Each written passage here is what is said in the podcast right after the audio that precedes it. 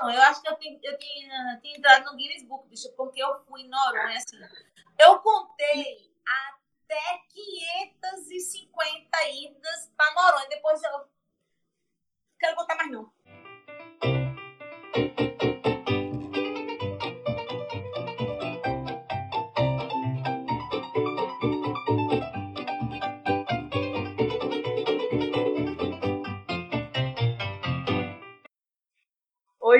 Está começando mais um Resenha e Dança, batendo um papo sobre assuntos importantes e interessantes sobre o mundo da dança, de uma forma dinâmica, divertida, naquela resenha que a gente ama, né? Então, hoje eu tenho uma convidada muito especial, trabalhou com dança ao redor do mundo. Ela, é, ela dá um show em tudo que ela faz, é muito divertida, é muito forte e empoderada. Com vocês, Cintia Gama. Oi, Gília! Tudo bem, linda? Obrigada por esse convite. É, fiquei muito lisonjeada. Fiquei, não. Estou super lisonjeada pelo convite. Eu aposto muito no que você faz. E estou muito, muito, muito, muito feliz. E simbora, vamos resenhar, vamos conversar, vamos nos Vamos se descobrindo. Perfeita. Ai, amiga, é uma honra minha, sabe? Ter você aqui, ter você como convidada, primeira convidada, que você é uma inspiração muito grande. Eu quero que mais e mais gente se conheça e sinta essa energia boa que você passa para todo mundo, tá bom? Eu tentei aqui botar uma vinheta para você entrar e não saiu. Deixa eu ver se sai agora. Peraí. Peraí. E aí? Tá saindo? Cadê?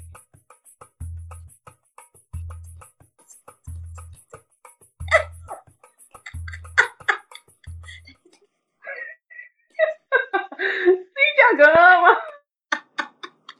Ai, obrigada! Ai, obrigada! É, o bom de começar é isso, vai acontecer esses negócios. já gostei, já estou me sentindo em casa. Ó, a gente vai falar um pouquinho sobre você ter essa carreira, né, é, fora de João Pessoa, mas antes da gente chegar em como você conheceu o mundo através da dança, eu queria que você falasse um pouquinho de você, né, de como você começou a sua carreira, como é que é a sua formação na dança e de onde surgiu a ideia de sair de uma pessoa para trabalhar com dança, tá? Ai, ok, vamos embora. É história, viu, minha filha? É tanto babado, tanto, tanto babado que dá para fazer uma saia espanhola e uma baiana, de tanto babado está relacionada à minha carreira. Graças a Deus. É, há uns 20 dias, né, atrás, eu dei uma, eu dei uma entrevista para uma rádio e acabei esquecendo de um grande detalhe, que esse grande detalhe eu vou expor aqui do meu princípio de carreira. É o seguinte, eu falei que na última entrevista eu falei que eu comecei na rua, beleza, com meus colegas. Mas a minha mãe me relatou esses dias que, como meu pai foi jogador de futebol, então meu pai, a gente morou em vários lugares. E aí a gente tava aqui em casa e tocou uma música. E manhã fez, ah, essa, essa música aí era na época que a gente morava em Patos, seu pai jogou no Nacional de Patos. Aí, manhã falou assim que meu pai era muito querido, então as pessoas convidavam ele para ir para os lugares, assim, tipo, famosinho, né? Aí, minha mãe disse que tinha um circo muito famoso em Patos, aí convidou meu pai. Aí teve uma hora que o apresentador do circo chamou meu pai. Aí meu pai disse assim: Eu só vou se eu levar minha família. Aí minha mãe fez: Nem me coloque nessa. Leve os filhos, que eu fico aqui vendo essa palhaçada. Aí o resumo da obra. A minha carreira começou no circo quando eu tinha mais ou menos quatro para cinco anos. Bem assim, amiga. Meu pai cantou Eu Quero Me Trepar no Pé de Coco.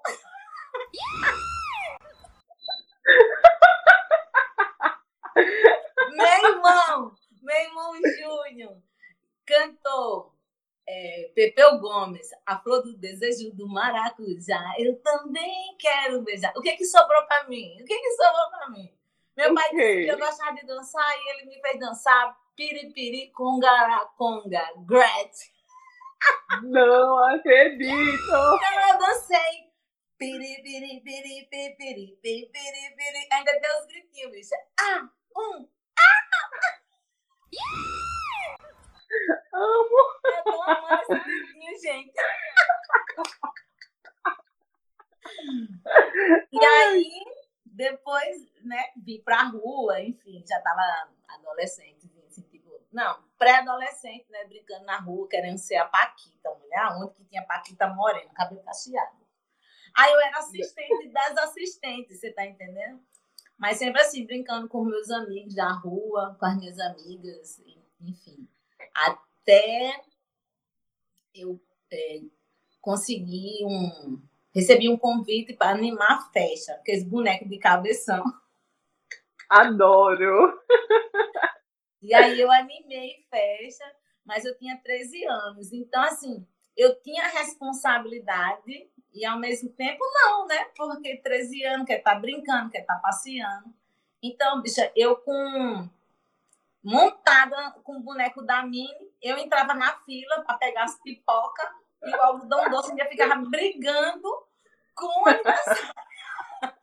com o aniversariante. E aí meu coordenador falou assim, menina, o que que tu estás fazendo aí na fila? Como é que tu vai comer com esse cabeção? Eu falei, não, faço assim, ó.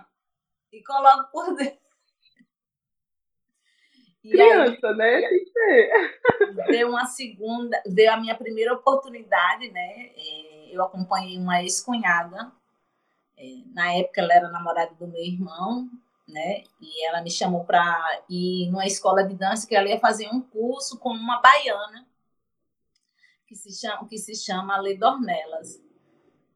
E aí era um curso de axé, e essa professora ia passar um mês aqui, era o mês de janeiro todinho que ela ia ministrar esse curso, né?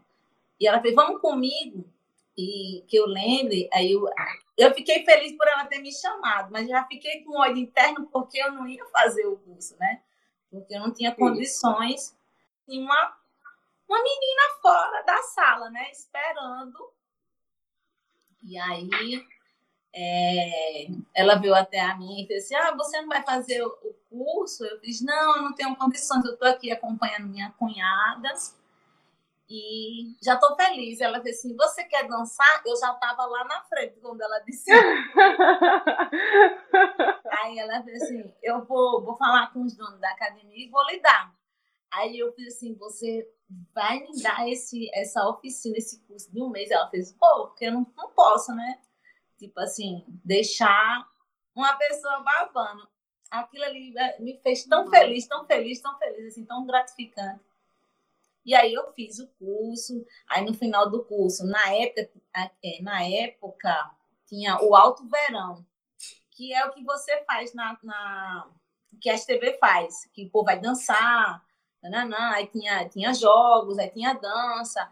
Aí ela fez assim, a gente vai abrir o, o alto verão de João Pessoa e eu quero que você vá na mesma turma dançar com a gente. Aí já fiquei mais feliz, né? Porque além dela me dar o, o curso de um mês, eu ainda fui dançar com a galera. Meu sonho é encontrar com ela. Ela é baiana, já catuquei a internet, mas assim, não, não consigo. Ah, eu tenho uma história muito bonita. Essa mulher me levou para Bahia. Tô chegando lá, tô chegando. Sim, maravilhoso, fica à vontade. E aí eu, eu participei, né? E quando acabou esse curso com ela, ela falou assim para os donos da academia, que foi a academia que me deu uma bolsa, que se eu sou Cintia Gama, eu sou Cintia Gama através da Palavolo, uma escola de dança maravilhosa que me fez ser esse profissional que eu sou hoje. E eu sou muito, muito, muito grata a Giana, a Matias e a Giovanni. Assim, é, como fosse minha segunda família. Tenho Giana e Matias como meus pais, é, Giovanni como é irmão de Giana, meu tio. Assim, eles são fabulosos. Assim, eu só tenho que agradecer aí todos os Todos dias. nós agradecemos. E aí ela, ela falou assim, Gente, eu tô indo para a Bahia. Se vocês puderem investir nessa menina Cíntia, invisto, porque se fosse na Bahia, ela já estaria no meu grupo de dança. E aí os donos da Palavoro, né, escutou uma profissional, recebeu aquela notícia, não questionou o porquê, ah, por que ela, por que não a outra? Não, eles abraçaram essa causa. E aí, na época, tinha uma aluna, uma socialite, né, que o povo chamava antigamente. Né? Eu sou antiga, eu sou barbuda, socialite. Roberta Aquino. Roberta Aquino é uma senhora maravilhosa. Um beijo, Roberta Aquino, se um dia você tiver a oportunidade de assistir esse podcast. Se não, a sua filha, a sua família vai escutar um dia. E Roberta Aquino fez assim, gente, vamos ajudar essa menina. E então eu abracei essa causa é, com unhas e dentes. Era uma bolsa, eu tinha que estar lá depois da escola. Eu não poderia faltar à escola, né? Se eu quisesse participar do grupo. E eu fui a primeira dançarina da escola. E aí foi chegando mais profissionais, mais, mais colegas. E na realidade eu passei seis anos na Palavolo aos, eu cheguei lá aos 15 anos, aos 17 eles me, me formaram como dançarina profissional de dança de salão, me fizeram rodar o Brasil com a companhia, fazendo curso fora, fiz curso de etiqueta, fiz curso de sapateado, de jazz, moderno, contemporâneo, axé, dança de salão. Porque na época que comecei, Gíria, a gente era obrigado a passar por esse leque de dança, porque era o que a, a escola oferecia. Então, eu comecei como aluna, eu comecei com a bolsa, fui para aluna, do, da aluna eu virei professora. A priori, eu não queria virar professora, eu queria ser apenas dançarina. Mas uhum. a dança me acolheu de, de uma forma tão simples e sublime, né? que acabou me conduzindo à, à sala de aula. E aí, Lê Dornelas me fez um convite, porque eu falei para ela que eu queria ser professora de axé igual a ela. Aí ela virou assim para mim. Eu tô adorando, adorando essa produção. e aí, Lê Dornelas fez assim. Aí eu, fiz, eu falei para ela que eu queria ser professora de axé igual a Lei Dornelas. Ela disse: não, você não vai ser igual, você tem que. Calma, assim, ou você vai ser igual ou melhor. Eu quero que você seja melhor do que eu. Aí ela fez um, um roteiro na Bahia. Eu passei três meses morando na Bahia. E aí eu fui conhecer a história do Afro. Ela me matriculou na UFBA, nos cursos de férias. Aí eu estudei Afro, é, Axé, samba duro, que a gente hoje chama, é, chama, chama samba quebrado, né? Mas lá, eles, na época, eles chamavam de samba duro. E aí eu fui estudando o que era afro, o que era axé, o que era pagode, o que era samba. Então, assim, foi um moleque, assim, muito bacana. Já, já tenho meus 19 anos e Tipo assim, aí eu fui, e aí nesses cursos que ela me matriculou lá, eu não conhecia ela, só conhecia ela um mês aqui, fui para lá, para casa dela. Ela viajou, linda. Na época ela era, fazia eventos, é, era aqueles grupos que ia para fora do país. Então ela vivia indo para a Alemanha com grupos de dança. Ela deixou a chave na casa da vizinha, fez assim, ó, vai chegar uma menina da Paraíba, o nome dela é tal, tal, tal, ela vai passar aqui três meses, é o tempo que eu vou estar na Europa. E eu passei uns três meses morando na Bahia, na casa de Ledornelas, é, morando nos barris, ali próximo do centro, da Lapa. Ai, foi maravilhoso. E o mais interessante é que todas as todos os cursos que eu fiz, só uma tinha música eletrônica, que é com CD, né? Que era de Antônio uhum. Cozido, que era de axé. Que aí foi aí onde eu conheci o irmão do Zig, que eu conheci o Zig, que eu nem sabia que eu ia, que eu ia ter um Zig, ia, o Zig ia voltar na minha vida depois. Mas os outros cursos era tudo com música de percussão. Eu não via uma música eletrônica, era só e era muito gostoso, porque uhum. a gente aprendia, tipo assim, um sonoro, sabe? Aquela coisa bacana. fiz aula com o coreógrafo do Olodum, fiz muita aula de afro, muita, muita, muita de axé e samba duro. E aí foi crescendo, eu voltei para João Pessoa, montei, aí a Palavolo montou uma turma de axé, dessa turma foi para. Depois eu pulei para o forró, depois eu pulei para dança de salão, aí fiquei muito tempo na dança de salão. E aí depois veio o término da, da Palavolo, né? A companhia passou seis anos, a escola passou seis anos, e aí depois eu fui é, trabalhar em hotéis, né? Hotel Ouro Branco na época. Depois que a Palavula acabou, aí comecei a trabalhar na Moby Dick, numa, numa academia que hoje é a Train ali no, no Baus Estados. E aí foi a dança que me conduziu ao curso de Educação Física. Ah, então antes, antes de você, você também fez um, um passou um tempo no navio soberano, né? Isso, mas antes de você foi... chegar, você fez o curso de Educação Física. Então, esse do navio foi pós-faculdade. Tipo assim, quando eu entrei na faculdade. Não, não foi a dança aqui. Porque como era meu auge, quando eu digo meu auge, era a companhia, né?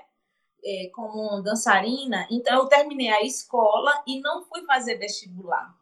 Eu vim fazer vestibular mais ou menos com 23 anos. Nova ainda. Porque, não, porque geralmente assim, tipo, eu terminei a escola com. Eu até fui atrasadinha, porque eu fui reprovada, porque eu via dançando, né? Aí eu não terminei a, facu... Eh, não terminei a escola com 17 para 18, eu terminei a escola de 18 para 19, porque eu viajava horrores, bicho, assim, graças a Deus a palavra me fez viajar quase o Brasil todo. Acho que falta só cinco estados para conhecer o meu Brasil. Mas, assim, tinha muita apresentação, muitos eventos bem maravilhosos.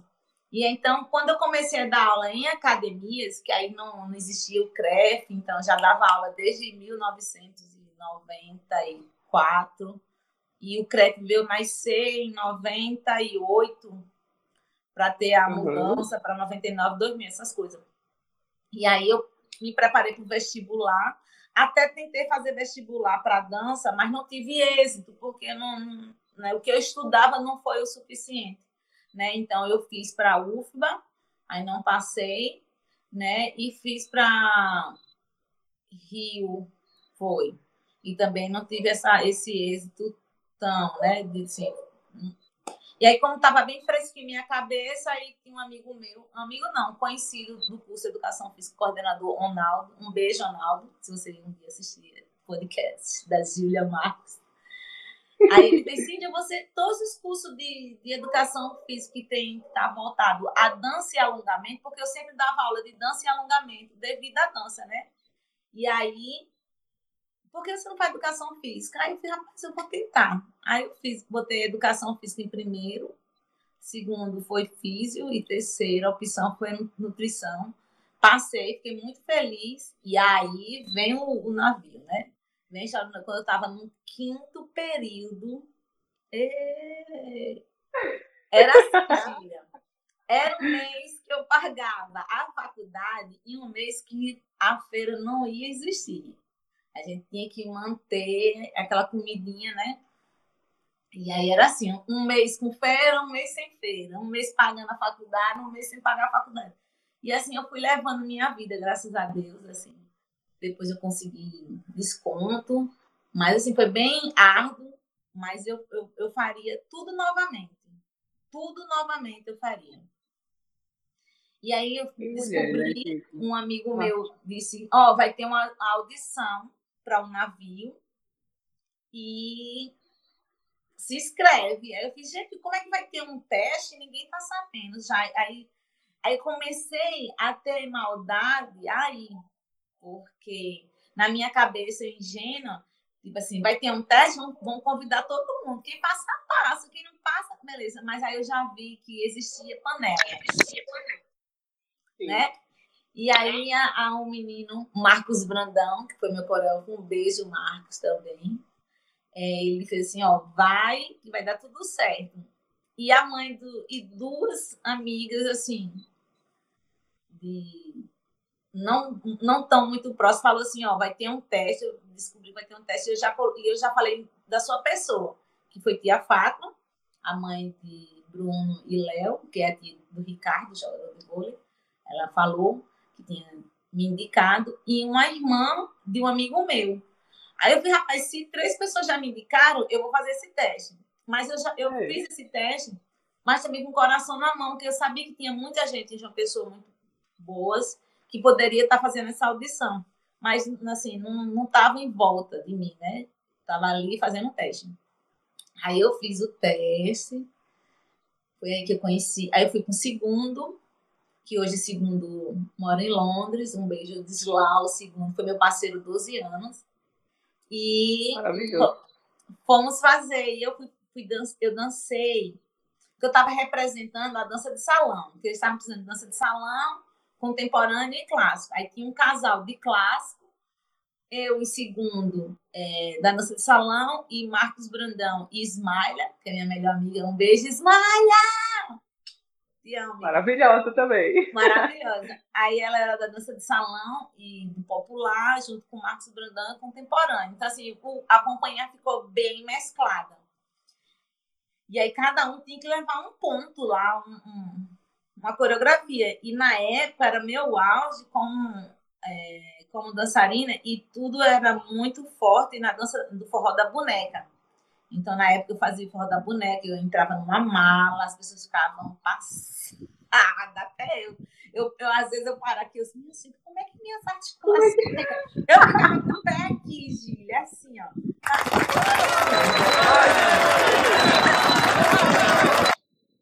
E vai até hoje. Ela faz assim, não sei como, mas tá aí até hoje. Na época eu tô sentada.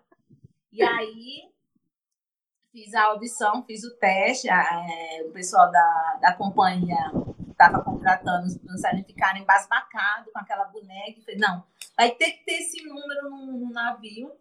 E eu passei quase, quase não, passei sete anos dançando esse número no Brasil, no, no, no navio. Aí passei na primeira audição, passei na segunda, depois veio os documentos, coisa com droga, para ver se, eu, né, se a minha loucura era de oxigênio. ou eu era os, os... Aí lá vai eu fazer toxicológico, bicha. Eu, minha gente, eu não uso, eu nunca fumei maconha na minha vida. Nunca.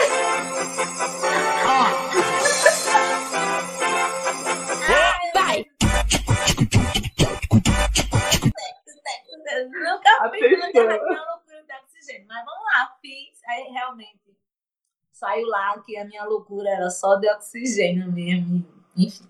E aí eu entrei na, eu entrei na vida marítima. Mas aí antes teve, eu tive que. É, como é que chama?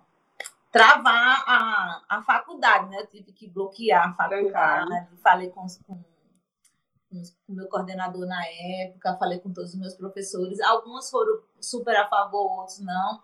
Mas, assim, eu escutei os que foram a favor e a oportunidade, porque ali na minha vida eu aprendi, Gília, que na vida a gente tem várias oportunidades. A gente não só tem uma. A gente só precisa estar atentos nas oportunidades. A minha primeira oportunidade foi quando Leda me viu, né, com um olho interno ali assistindo a aula e eu não tinha condições, né? E realmente eu não tinha condições. E Leda me deu uma oportunidade. A minha segunda oportunidade foi quando Giane e Matias me trouxeram para Palavolo, né? E a minha terceira oportunidade foi a do navio. E aí eu pensei assim, gente, a faculdade vai existir a vida toda. Gília, tu pode só esperar um pouco? Sem problema. Vou sair aqui, viu? Bem rápido. É bom Hum? Voltei, Recife, fui a cidade que manda. Vou fazer de novo, peraí, peraí. Com vocês, Cintia Gama. Oi, Júlia!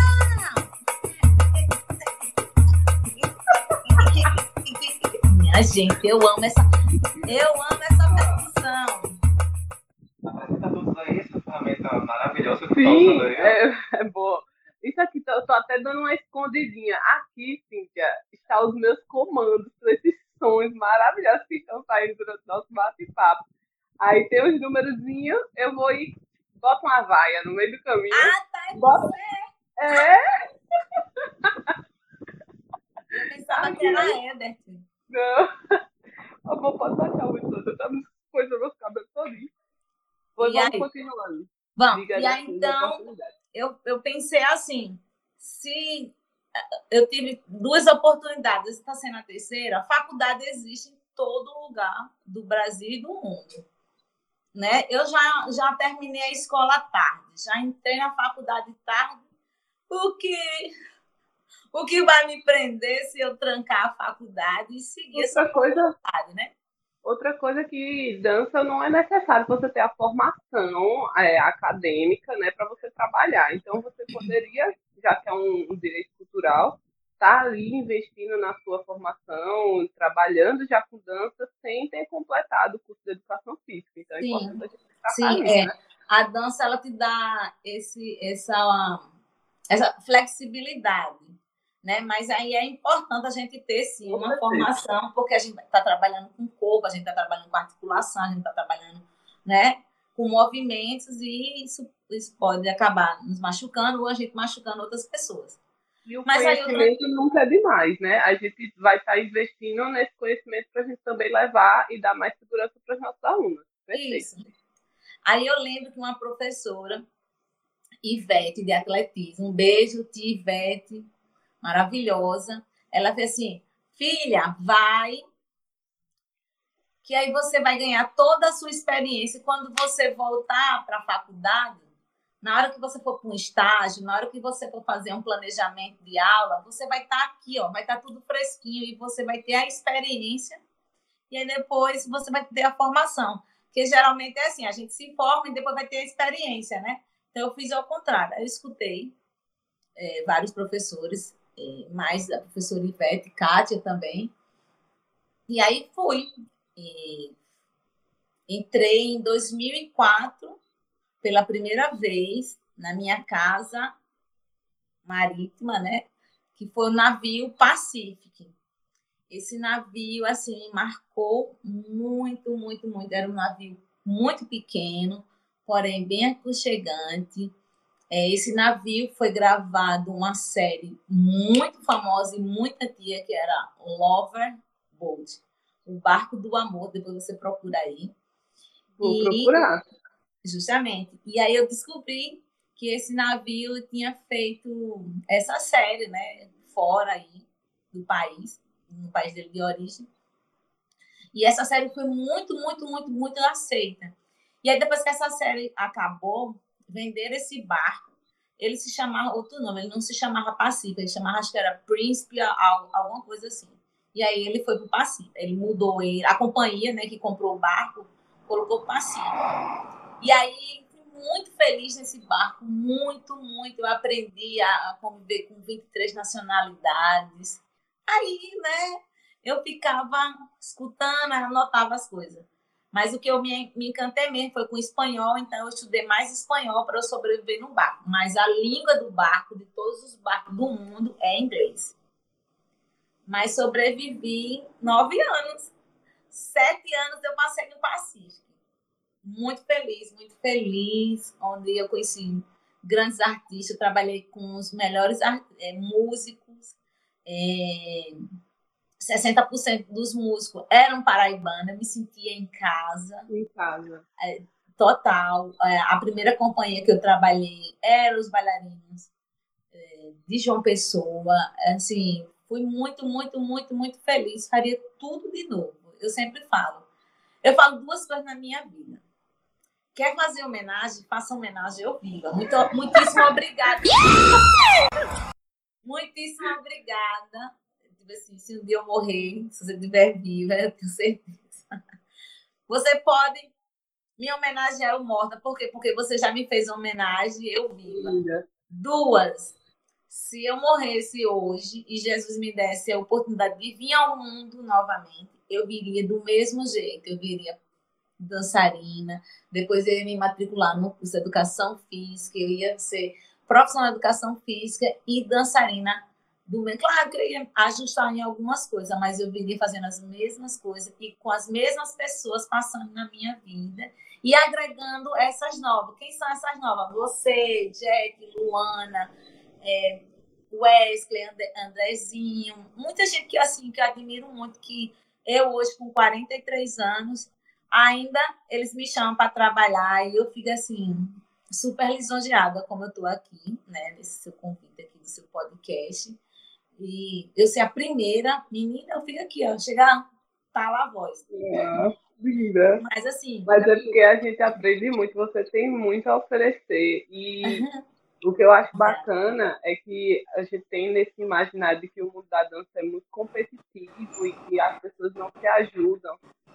Mas eu, né, que tenho uma, uma carreira recente na dança, eu só encontrei pessoas, inclusive você é uma delas, é, que impulsionaram, que torciam, que davam dicas, que torciam pelo melhor. Então, é por isso que a gente ainda continua lhe procurando, porque o que fizeram por vocês de positivo, eu hoje né, consigo perceber que você passa, é como se fosse uma rede de gentileza gerando gentileza, uhum. e aí a gente vai fazer o mesmo pelos próximos que estarão vindo, e assim a gente vai fortalecendo o mundo da dança. Então, é muito bacana e você é total merecedora. Eu vou confessar que eu comecei a rir porque eu entendi falando assim, se for fazer uma homenagem, aí eu botei a vaia, eu botei a vaia, eu comecei a rir, porque eu achei que fosse. Aí depois eu. Não, ela tá falando homenagem. Gente, você tá muito sensível, Júlia. Eu tô gostando dessa sua sensibilidade de você entender outra coisa. Mas você viu que, que eu aceitei? Né? Gente, ela tá bem. É isso que eu quero, Virgínia. Não, homenagem. Porque assim, o que eu tenho, que eu tenho um, um ranço, tipo assim, vou falar do meu pai, só para quebrar um pouco. Meu pai foi um dos melhores jogadores. Ótimo, não é porque meu pai não, mas foi. É mérito, foi mérito dele. Eu não cresci com o nome do meu pai, eu nunca usei o nome do meu pai para ser quem é Cintia Gama. Beleza? E aí, quando meu pai deixou de jogar, pelas as problemáticas todas da bebida, que meu pai né, virou alcoólatra depois que deixou de jogar, enfim. E aí, esqueceram do meu pai. Aí, quando meu pai morreu, aí, tipo assim, uns, uns três a quatro times vieram me procurar para fazer homenagem ao meu pai. Eu fiz, eu nem vou. Não vou, não vou nem citar aqui, porque, né? Pode, pode ficar dolorida os times, né? As pessoas que torcem certos times aí. Eu fiz, eu não vou. Quem foi foi minha mãe. Eu fiz, eu não vou, porque quando meu pai mais precisou de você, dessa, desse up na vida, de um sacode leão, vocês meio que deram a egípcia, meu pai, assim, tipo, ah, tá bêbado, é alcoólatra, não funciona mais. Aí eu sempre falava em casa, gente, em homenagem, tem que fazer, a pessoa tem que estar tá viva para ela sentir, para ela crescer, para ela se sentir mais revigorada, para ela ter aquela vontade de querer mudar, ou não, sabe? E saber quem é que está ali com ele. Aí depois que meu pai morreu, virou santo, não virou, gente, pelo amor de Jesus, não virou. Você está entendendo? E aí eu sempre falo aqui em casa e para os meus amigos mais próximos, gente, olha, homenagem é quando eu estiver viva. Exatamente. Porque eu quero ver, eu quero rir, eu quero a palhaçada toda, eu quero, né, participar. Eu morto, eu não vou ver, gente, que vai ver meus familiares, não vão sentir. Aí por isso que eu falei de homenagem, tá bom, mas eu gostei também. Vou até já fiquei sacada, tá, querida? Ei, Aí, mas pronto, eu Deixa eu te perguntar uma coisa ainda sobre essa sua fase no, no, no mar, né? Eu queria saber como é que era a rotina. Porque são muitas apresentações, né? Como é que era dividido o dia? Vocês tinham horário para treinar? Como é que era? Ok. A, a primeira coisa que é... Gente, eu, vou, eu tenho que compartilhar um negócio com você. Tem, tem um monte de gente ligando para mim. Que é isso, gente? Eu passo a semana toda, ninguém liga para mim no dia do podcast. Zina Marques, gente. Pô, começa a ligar para mim. Que é isso? Eu não, não vou atender, não. Que coisa! Falta de respeito com Júlia. Então, voltando navio, eu descobri que eu não era apenas uma dançarina nacional. Passou da costa, eu era dançarina internacional. Aí eu, olha tá. como eu era boba, Gília. Tipo assim, eu já tinha meus 20 e poucos anos. Eu falei assim, gente, foi ali, Gília. Foi ali que eu me descobri como artista. Aos 25 anos, eu, eu descobri que eu era a artista, a dançarina. Até então, do, antes dos 25, eu sofri muito preconceito, né? Ah, porque bailarina é vagabunda, ah, porque bailarina, dançarina, faz programa, usa drogas, era tanta coisa negativa. Eu também escutava coisas positivas. Mas, assim, é, isso me abalou muito na minha adolescência, né? Porque eu estava em transformação. Então, aos 25 anos, eu aprendi e, e me conheci como artista aos 25 anos, dentro de um navio, com grandes artistas assim, maravilhosos. Assim, eu trabalhei com um primo de Alice Regina. Eu disse, gente, socorro! Eu trabalhei com um músico que trabalhou com Djavan, com Mato Grosso, era assim. Os bailarinos que era do, de Sandy Júnior, do Balé Sandy Júnior, Zezé de Camargo, enfim. E aí eu vi, nossa, eu tô no caminho certo. E a minha rotina no navio era maravilhosa, Gília. Sabe por quê? Porque eu fiz um teste para ser dançarina. Eu passei no teste para trabalhar como dançarina nos shows que tem é, no, no navio, né? Que é no teatro. Então, uhum. eu estava indo para lá, eu estava trabalhando com a coisa que eu mais amo fazer, eu tenho relatos também de colegas que trabalhavam no navio, que tinha formação de é, advogado, dentista, e estavam trabalhando em outras áreas. Eu não. Sim, estava trabalhando como dançarina, que tinha trancado o curso de educação física. Eu poderia trabalhar como professora de educação física, mas eu não fiz teste para professor de educação física. Eu fiz teste para ser bailarina uhum. espetáculo que tem no teatro no Javi de Cruzeiro. Então, quando a gente entra no barco, vamos dizer que o barco chega hoje no Brasil. Então, hoje mesmo a gente entra, a gente passa cinco dias para a, a, a tripulação toda entrar, certo? Vamos dizer que o barco Pacífico era 1.200 passageiros. Aí, é geralmente, de passageiros. Aí, a tripulação é entre 900 a 1.000 tripulantes. Então, aí, é, quando eu trabalhava com uma coisa que eu mais amava fazer, era dançar. Então, quando a gente entra no navio, a gente passa um mês só a tripulação dentro, para organizar papelada, onde vai morar, lá, lá, lá, aquela coisa e tal.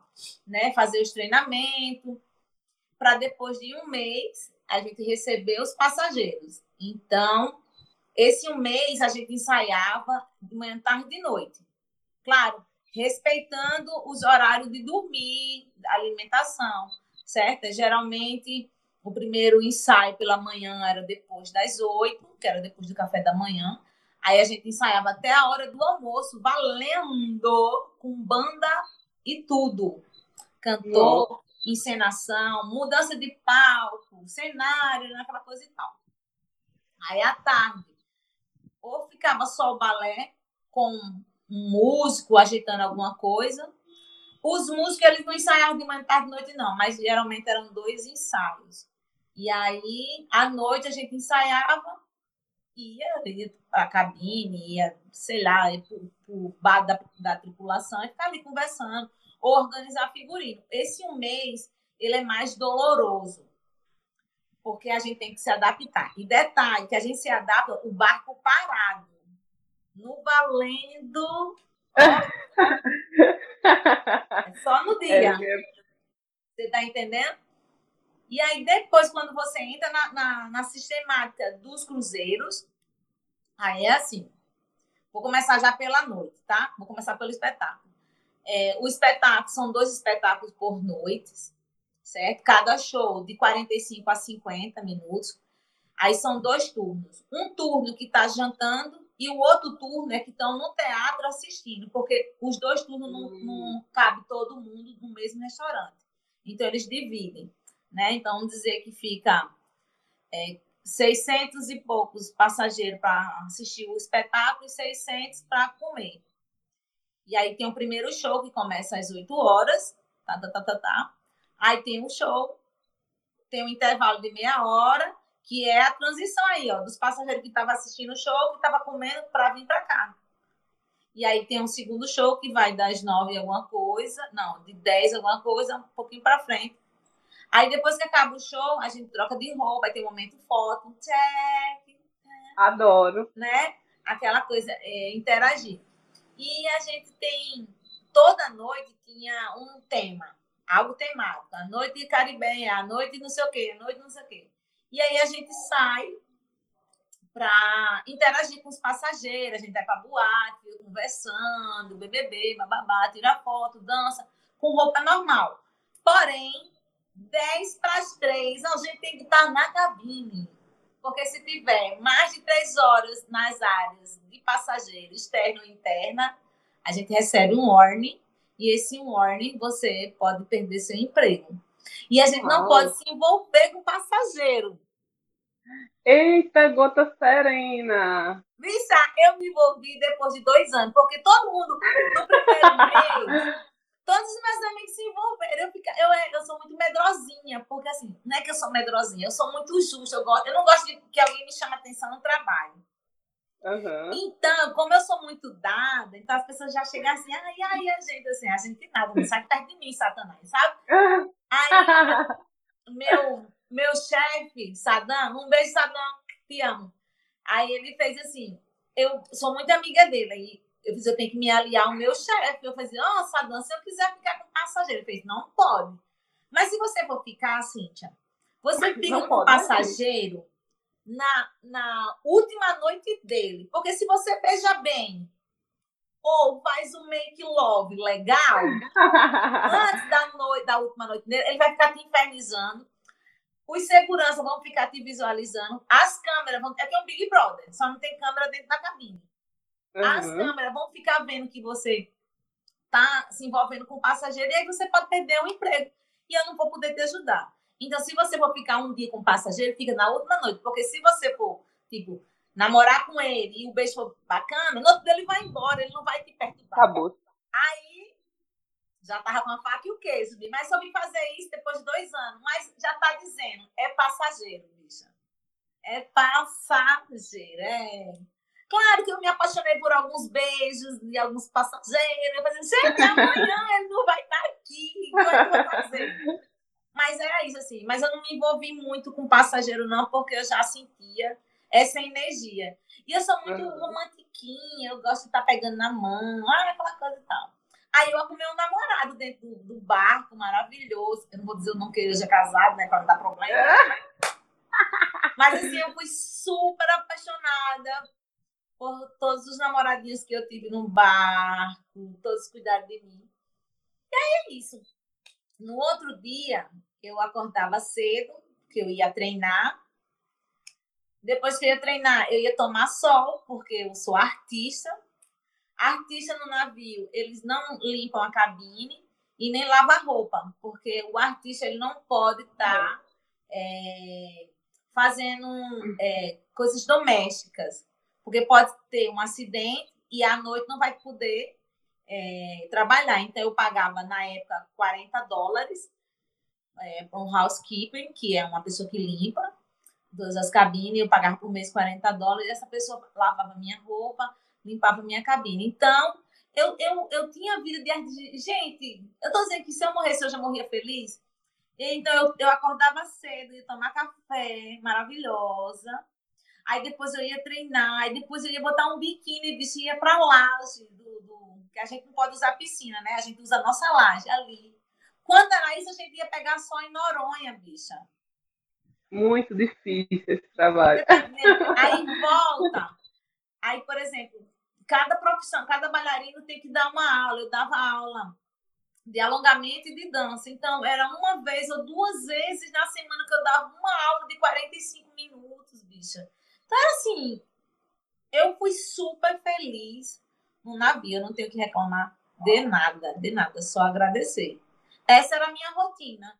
E aí começando de novo, o show, a preparação, aí vem minha noia, tudinho, né? Maravilhosa. É, e como é que era as viagens? Era de onde para onde? E trocava os, os, a tripulação, né? Não é a mesma durante sete anos. Como é que era para trocar? A, a tripulação é era a mesma. Porque tem que ser a tripulação é, por temporada, ela só troca por temporada. Então, ah, pronto, assim, é isso. Funciona comecei, por temporada. Isso. Como eu comecei é, no Brasil, então a rota era Recife, Maceió, Salvador, Natal, Fortaleza. Eu falei Maceió? Falou. Pronto. E Fernando de Noronha. Então, eu passei anos indo para Fernando de Noronha. Eu acho que eu tinha, eu tinha, tinha entrado no Guinness Book, bicho, porque eu fui em Noronha, assim. Eu contei até 550 idas para Noronha. Depois eu quero contar mais não. Eu tô chocada. Eu tô chocada. Porque eu, eu, ah, é. E eu sonhava. Ai, eu vou me casar e eu quero passar minha lua de mel em Noronha. Bicho, eu tive lua de mel solteira.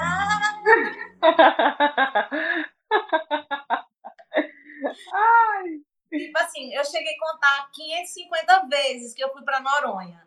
Depois eu, eu, cansei de contar. Eu fiz, ah, eu, eu parecia presidiário, eu riscava Noronha. Ai, Amiga, eu tô passada. O que troca são os passageiros. Aí tem os cruzeiros. Na época tinha cruzeiro de três dias. Esse de cruzeiro de três dias saía de Recife, ia para Noronha e voltava para Recife. Aí é um cruzeiro barato. É assim, muito barato, certo? E era acessível para uma pessoa tipo Cintia Gama, que não tem condições de pagar um cruzeiro de sete dias ou de 12 dias, porque de sete dias, meu amor, de 12 dias, receba, é dinheiro. é dinheiro. Então, assim, Hoje, se tivesse um cruzeiro de três dias, que hoje não tem mais, eu iria para esse de três dias, porque era acessível o meu bolso. Aí tinha cruzeiro de quatro dias, que aí saía de Recife, ou de Fortaleza, não sei o quê, Noronha, Natal, voltava. Aí depois começou esse. O Pacífico muito famosinho foi aumentando os dias. Aí passou para de, de quatro, cinco e sete noites. Então, muda só os passageiros, a tripulação é a mesma, a mesma coreografia. Por exemplo, eu passei é, novembro, novembro, dezembro, janeiro, fevereiro, quatro meses com a mesma coreografia, com o mesmo figurino. Porque, assim, o que muda é o passageiro. Então, o show, não, eles não sabem o que está acontecendo. Então, a gente, a gente que cansa das coreografias, da cara do povo, aquela coisa e tal. Mas o passageiro é me encanto para ele. Ah, é, a novidade, né? Ah, não sei o quê. Agora, teve um passageiro que quebrou as nossas pernas, porque quando a gente deixou de trabalhar no norte, a gente foi para o norte. Mas foi aí que eu conheci a Amazônia, né, né, aquela coisa ali, Parintins, enfim, Manaus, finalzinho do Nordeste para o Norte, né? E aí esse passageiro, ele ficou um mês com a gente. Eita. Eu gente, esse satanás tem dinheiro, viu? E porque passar um mês, vamos lá, ele pagou quatro é, quatro cruzeiros de sete noites, bicha. Você tá entendendo? Agora, ele assim, ele adorava o show, ele ia, ele, ele se emocionava, todas as vezes ele se emocionava diferente. Ele conseguia ver a coreografia com outros olhos. Ai, quando assisti a primeira vez. Assim, era, foi bacana. Mas, se não tivesse passageiro que passe um mês, é sempre novidade. Entendeu? Em terra, amiga, em terra, porque eu sei que você também é, teve atuações fora, né? Eu queria Sim. saber, eu queria que você pudesse, né? Se você puder falar um pouquinho de como é que foi para você trabalhar fora também em terra, né?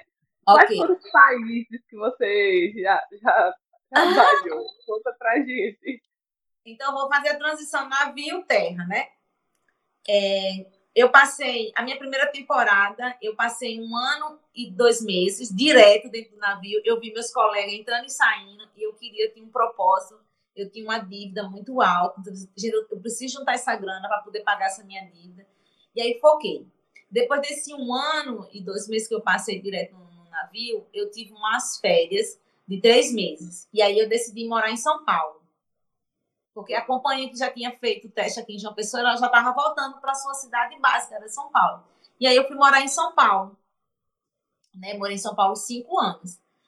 E aí, quando eu voltei para a minha segunda temporada, eu já estava morando em São Paulo. E aí eu comecei a fazer testes, audições, para ver se eu, né, se a galera me conhecia, me dando liberdade. E aí, graças a Deus, quando eu cheguei, assim que eu cheguei em São Paulo, eu fiz um teste para dançar num show, numa, numa, casa de show bacana, com a Adriana Angelelli e o, o William, que é da WA Show. Um beijo por ter recebido a minha e a Ismalha. E aí a gente fez, a gente conheceu a Nata da dança da, de São Paulo, foi muito bacana esse, esse contato, né?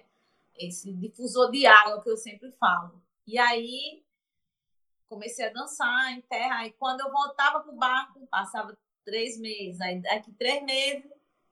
E aí teve um, teve um período que estavam precisando de. Estava tendo muito teste para ir para fora, Dubai, China, Coreia, lá, lá, lá, lá, lá.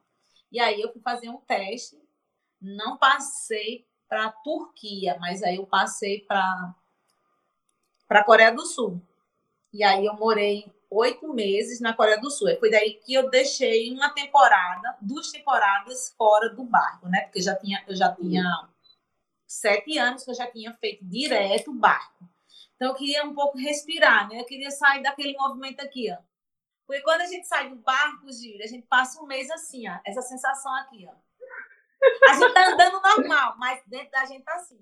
E aí eu fui morar oito meses na Coreia fui através da Juliana e do Bruno Roche, que levou a gente para a Coreia. Então, morei oito meses na Coreia. Então, foi meu primeiro país né, a sair do Brasil.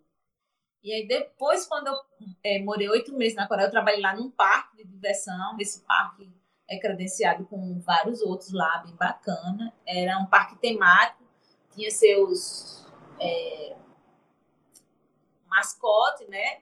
Que eram dois leãozinhos a Leo e o Leão era um parque que tinha safari, cinema, shows e, e negócio de neve, quando tá na temporada lá de, de, de inverno. E foi uhum. muito bacana. Então a gente morou cinco meses em Daejeon, que é a cidade da tecnologia na Coreia do Sul. Que aí eu trabalhei no Zuland, que é um parque. E os três meses depois a gente ficou fazendo um show em Seul morando três meses em Seul. Aí foi muito bacana também, porque eu também não sabia falar. Aí, né, Seul, vou. Ai, minha gente, é tanta história. eu tava eu só aprendi assim, ó, eu quero meu dinheiro, tô com fome e quero remédio porque eu tenho alergia. Aí, aí vai. Mas tinha intérprete, porque realmente a língua coreana é muito difícil. Eu tava ouvindo ah, no teu programa da rádio, aí você dizendo que aprendeu a a pedir desconto. É, né? é, é, caca, é caca, caca é desconto. E Jusceó é me dê. Então, eles primeiro ele faz assim, desconto me dê. É diferente da língua portuguesa, né? Então, a gente falava caca de céu. Mas eles nunca aceitavam, porque eu falava assim, caca de céu. Aí ele fazia, não, tá errado, você tem que botar a tonação para baixo. Aí eu, caca de céu. E, aprendi, e aprendi também a falar, me dê um beijo, né? Que beijo é popô. É popô de céu. Popô de céu. Será? Aqui é. Bicho, eu passei oito meses fazendo isso. que massa! Porque que quando massa. eles gostam de vocês, da gente, né? Tipo assim, aí eles começam, aí eles vão tirar foto assim. Então eles fazem muito cara de boca, eles não tiram foto como a gente fica assim. Não, eles uhum. fazem assim, porque para ele é divertimento, bagunçar. A gente se arruma muito. Mas eu gostei. Amei, amei uhum. a Coreia. Aí quando eu voltei para o Brasil, eu já voltei para o Soberano. Um navio muito maior, muito passageiro. De tripulação era quase 2 mil tripulação e 3 mil e poucos passageiros. Nossa. E aí foi onde eu conheci a Argentina, Uruguai, lá, lá, lá, aquela coisa. Aí já comecei a fazer Sudeste e Sul e os países vizinhos, né? Aí, quando eu voltei para o Brasil, os testes para bailarina já tinham acabado. Então, aí eu trabalhei como animadora de adulto. Por quê? Porque na educação física a gente tem uma cadeira que se chama recreação. E nesse período eu tinha estudado recreação com o professor Joaquim. E fiz um teste lá com, com, com um profissional lá, que era responsável pela a recreação do barco. E aí eu passei, eu passei, acho que um ano trabalhando como animadora e fui, fui bem legal também. Aí ficava assistindo o show dos meus colegas bailarinos lá, que tava babando, mas assim, foi bem bacana. Aí depois fui para outro da que se chama Zenit, porque um colega meu se machucou. E é assim, quando você faz uma boa temporada, Gil, ele vai mandando você para os outros lugares. Então eu comecei ah. no Nordeste, depois fui para o Norte do país, do Brasil, e depois fui para o Sul e Sudeste e os países vizinhos. Já no Zenit, eu já fui para a Europa. Chiquérrima, mulher viajada. É, sou rodada. Daí eu fui para a Europa, conheci é, Ilhas Canárias, conheci Cabo Verde, porque assim, são 12 dias em alto mar. Quando a gente sai do Brasil para a Europa, são 12, aí a gente ia parando, assim, parou nesses lugares aí, e depois a gente estacionou em Portugal. E foi isso. E aí eu passei nove anos embarcada, desembarquei assim em 2012 com a decisão de casar, porque eu, eu, ficava, eu fiquei com receio, porque eu já estava com 30 e poucos anos, gente, eu preciso casar, preciso ter filho, né? Eu que sou romântica, bicho, eu faço tudo pelo amor, né? Amor para mim é, eu largo tudo por amor. E ah. não me ah. arrependo. Não me arrependo. Aí eu me apaixonei, aí casei, aí fui morar no Panamá, América Central. Porque eu casei com um panamenho, né? Então tava super apaixonada, amando aquela coisa, querendo ser mãe, querendo construir uma família, construir uma casa, né? Aquela coisa e tal. Assim, o tempo que eu passei casada, os três primeiros anos eu passei muito feliz. Aí o último ano aí, né? Começou a dar uns gatos, um jazz na cabeça. Vamos voltar para o Brasil. E aí foi em 2015 que eu voltei para o Brasil. Foi aí, acho que um ano depois eu me conheci. Caraca! Eu, assim. eu não sabia. Eu não, esse finalzinho eu não sabia. Juro! É, eu passei cinco anos morando em São Paulo né? E quando eu, eu saí de São Paulo para conhecer o Panamá, porque assim, eu sou ariana. Então, tudo que eu como, eu cheiro, eu, tudo que eu vou conhecer, eu tenho que ir lá para saber, para não me precipitar. Então, eu fui no Panamá para conhecer né, o país, como é que eu ia me adaptar, eu, fui conhecer a família enquanto eu estava namorando. Né? Porque depois que casa, bicha, não tem como voltar atrás, não. É só separação. Hum. Até porque a gente não casa com contrato. É, e se não der certo, a gente volta, né? Volta mas não é assim. E aí, eu fui conhecer o Panamá antes do casamento e me casei depois de um ano, assim, praticamente. Foi muito rápido, mas foi isso. Morei, morei no Panamá. Que massa, achei muito interessante. É, para quem tu, assim, as pessoas que estão nos ouvindo, com certeza, se já não tem o um interesse, né, vai despertar algum interesse aí, pelo menos pela carreira, quem trabalha com dança, né? Uhum. Ou quem quer trabalhar com dança, por essa carreira internacional.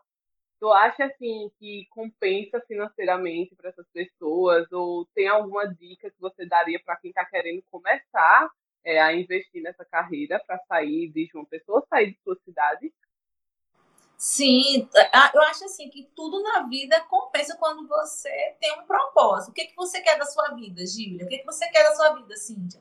Porque quando a pessoa pergunta assim, o que, é que você quer da sua vida, eu nunca, nunca projetei a minha saída de João Pessoa. As minhas únicas viagens assim, que eu fazia antes de ser é, dançarina era aqui, Campina, Recife, Natal, pronto né? Mas aí quando a dança me abraçou, porque até então eu queria ser dentista. eu ia ser dentista, porque eu tinha vontade de ser dentista e pronto. Mas é, quando você tem um propósito, você tem que apostar todas as suas fichas. Você está entendendo? Então, assim, é acreditar em você, a priori. É você acreditar no que você vai vender. O que, é que você vai vender? Dança. Então, você tem que se resguardar, você tem que ter uma boa alimentação, você não pode estar se envolvendo com muitas coisas negativas, porque é, você ser artista, não na minha concepção, não me olhe com outros olhos, mas para a maioria das pessoas, a sociedade ainda vê o artista um pouco vagabundo. Ah, você só faz isso? Ah, você é músico? Toca aí uma música. A gente não chega para um médico assim, ei, faz uma cirurgia aí para a gente ver. A gente não faz. Mas toda a sociedade vai assim, ai, mostra uma dancinha aí. Porque parece que é, as pessoas não estudam música, as pessoas não estudam teatro, não estudam dança. E tem tem uma grande história, é formação como qualquer outro curso superior, né? É, e foco, foco, é você não se perder, tá sempre fazendo a manutenção do seu corpo, da sua mente, do, do seu propósito, método. Vou, vou traçar isso, ah, eu quero trabalhar tantos anos. Uma coisa que eu aprendi com os coreanos foi muito interessante, só voltando um pouco à Coreia do Sul. É, meu primeiro Hum, meu primeiro dia de folga da Coreia foi depois de um mês. A gente teve uma folga. E aí a gente foi no centro da cidade. Era tipo mais ou menos umas quatro horas da tarde. Eu entrei numa loja e o dono da loja disse assim, ó, pode sair da minha loja. Aí eu aqui, ó. É o quê? Eu turista. Eu turista, botar vai agora. Botando pra fora. Aí eu vi, não, eu quero, quero ver, eu quero comprar que era um negócio tipo, eletrônico. Aí ele fez, não, já estou fechando. disse, não, mas não, nem é 18 horas. Ele fez assim, minha filha, eu estou dizendo minha filha, que ele não fala minha filha, né? Mas a intérprete estava lá falando. Ele fez assim, a minha meta hoje foi de tantos mil. Eu já consegui e vou fechar minha loja. Eu vou curtir minha família, vou passear com meu filho e amanhã eu abro. Amanhã minha meta vai ser, vamos dizer, minha meta hoje foi mil won, que é a moeda deles. Amanhã eu quero 1.500 won na minha caixa. Então, eles trabalham por propósito, eles não se matam de trabalhar. E se matam. Se eles se matam, é porque eles têm um propósito muito alto. Por isso que a Asa ganha várias medalhas olímpicas, porque eles são focados. Agora, eles trabalham em cima daquilo. Eles não passam do limite deles, eles não chegam a, a sangrar, a matar alguém para conseguir as coisas. Nós Brasil, a gente tem esse hábito de, de querer passar por cima, tipo, ai, ah, Gília, agora tem um é, podcast, eu, aí eu vou fazer um também, melhor do que o dela. Você tá entendendo? A energia. Uhum. Eles não. Aí eu fiquei aqui, na hora eu fiquei com ódio desse homem, mas depois é, eu aprendi muita coisa de resiliências, é, sabedoria, né? Tipo assim, o desapego muito na Coreia. Assim, foi fabuloso esses oito meses. Me, me modificou por dentro e por fora. Um dia eu já fui nojentinha, e quando eu cheguei na Coreia, esse meu lado nojento tinha que apagar. Ei, gata, desça, viu? Desça, porque senão você não vai ter esse na sua vida, não. E a Coreia me ajudou muito como pessoa, como humana, aquela coisa. Então é isso, é você ter um foco. Qual é o seu foco? É ser dançarino, ser professor, ser produtor? Vai em frente sem olhar para trás e sem prejudicar as pessoas. O que eu vejo aqui muito no Brasil é que as pessoas vão em frente e vai destruindo as pessoas, vão falando mal, vão não dando oportunidade, não sabe? É, com mesquinharia, aquela coisa não, não querer dividir, não querer divulgar que tem um teste, que tem um negócio. Bom, se não dá para mim, Júlia, vai dar para você. E se der para Jus, melhor. Bingo. Então, a coisa que aprendi na Coreia foi isso. Em relação às oportunidades marítimas, é muito bacana, porque, tipo assim, eu não tenho hábito, né? Eu não bebo, não fumo e nem uso drogas. Então, não tinha, eu não tinha tempo para gastar dinheiro com isso. Então, o dinheiro que eu gastei na minha temporada, tipo assim, bicha, eu desci em Portugal, eu não ia comer um bacalhau comer um bacalhau. Com certeza. Um pastelinho de Belém, né? Eu queria provar. Eu fui para Tenerife, eu não ia comprar um eletrônico, porque Tenerife é uma cidade de zona franca. tudo barato, aquela coisa. Você tá entendendo? Assim, são coisinhas que tem. Mas se você tiver. Vai dar prioridade. Justamente, você tem que dar prioridade. Porque eu tenho vários amigos também que trabalham em temporada e acabava, torrava o dinheiro, torrava, torrava o dinheiro. Quando passava dois meses de férias esperando a próxima temporada, ficava passando necessidade em terra. E graças uhum. a Deus, assim, logo quando eu fui morar em São Paulo, assim, eu passei uns perrengues com relação à comida, mas assim, eu tive muita ajuda. Mas não é porque eu gastei o dinheiro, é porque acabou e não tinha de onde tirar mais, você tá entendendo? Uhum. Mas é você ter foco. Tudo que você for, for fazer tem que ter foco e meta. E aí o dinheiro flui. Né? Então, eu sempre falo para os meus afilhados, para os meus amigos que trabalham com dança, que quer trabalhar, assim, é saber a priori o que, que você quer da sua vida. Qual a sua meta, qual o seu propósito. Tem que ter cuidado, sim, com as pessoas que vão chegar para dar coisa de graça demais, porque você, você vai começar a estranhar. Então, não cair na lábia, não confiar em todo mundo e sempre assim, com o pé à frente e o pé atrás. E outra coisa, fazer a boa vizinhança. Isso. É o lobby. Isso é primordial. Primordial. Não é você ser falsa, é você fazer a boa vizinhança, é escutar, escutar mais e falar pouco. E vai, segue. E outra coisa, não é barato não, Juliana. Dois, é ter coragem. Porque muita gente tem vontade de viajar para fora do país, mas não tem coragem de gastar o dinheiro, de investir. Você está entendendo? Então a gente tem que começar a tirar esse medo. Claro que dá medo, né? Eu fui morar na Coreia, mas se eu não investisse, né? O que, que eu falo? Investir é tirar um passaporte, é tirar um DRT, né? Você tirar a sua carteirinha de dançarina, é você comprar uma meia dance que custa 150 reais, é você comprar uma sandália de dança que custa 400 reais, é você usar figurino que não vai te deixar nua, você tá entendendo? É usar coisa boa. Então, é uma profissão que também requer dinheiro, né? Então, é isso, foco, viu? Vai-se embora. Não olha para trás. Se olhar para trás, vira um estoque de sal. Maravilhosa! A gente está finalizando com essa mensagem fantástica, né? É, suguem, sejam esponjinhas aí nesse momento, porque o que ela falou aqui hoje não é qualquer pessoa que vai compartilhar, isso é, é ouro mesmo e é um prazer, amiga, mais uma vez, você sabe, né? Porque tudo que acontece na minha vida, eu vou, eu corro para Cíntia, Cíntia, socorro! então eu já tenho esse privilégio, né, de ter esse contato com ela mais próximo. E agora a gente está externando, trazendo para vocês também, então aproveitem.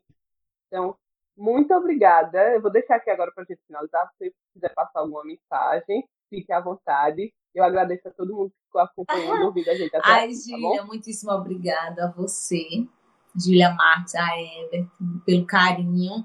Né? É, é muito importante falar quem está atrás, né, nos bastidores, porque senão não ocorre. Eu vejo o Eber também como artista, mais que ele não se considere, mas eu considero porque quando a gente, é tem, quando a gente tem um, uma proposta em querer fazer algo novo e alguém abraça a sua causa, ele está abraçando sua profissão e ele está sendo a sua profissão. Então, muitíssimo obrigado, Herbert, a Gília. É, vou repetir, fiquei super lisonjeada pelo convite, pela homenagem, Gília. E, homenagem. Homenagem. E aí, é, é, espero que, que vocês todos gostem. Eu contei a parte boa, porque a parte negativa, cada um vai viver a sua. Porque não vale eu contar a minha parte negativa, né? acho que eu só contei uma que eu passei um perrengue com fome, com comida, mas assim, cada um tem a parte negativa, mas o negativo faz com que a gente cresça, porque a minha mensagem é o seguinte: o positivo e o negativo, ele anda junto. Então, eles se completam. Então, não tenha medo do negativo, não tenha medo, ah, hoje não deu certo. Hoje não deu certo, mas amanhã vai dar certo sim. E acreditar em você, porque eu sempre falo que a dança transformou minha vida. É, eu tenho uma minha vida antes da dança e a minha vida pós-dança. É, antes eu era Cíntia Daniele de Menezes Gama, esse é meu nome de, né, de batismo, né? E meu nome artístico pós-dança é Cíntia Gama. E eu faria tudo novamente em prol da dança, em prol da arte, porque é só isso que eu sei fazer e eu faço com muito amor. Então, quando a gente faz com amor, a gente recebe e as coisas fluem. Então, a dança transforma sim, ela muda, ela cria e ela é plena. Ela dá liberdade da gente expressar a nossa dor e a nossa alegria. Então, Gília, um beijo para você, para todos que vão me assistir. Ai, vou ficar famosa! Aí quando tiver com 100 anos, Gília, bota esse negócio aí para rolar, porque eu quero assistir. Tá bom? Com certeza. Com certeza. Obrigada, meu amor.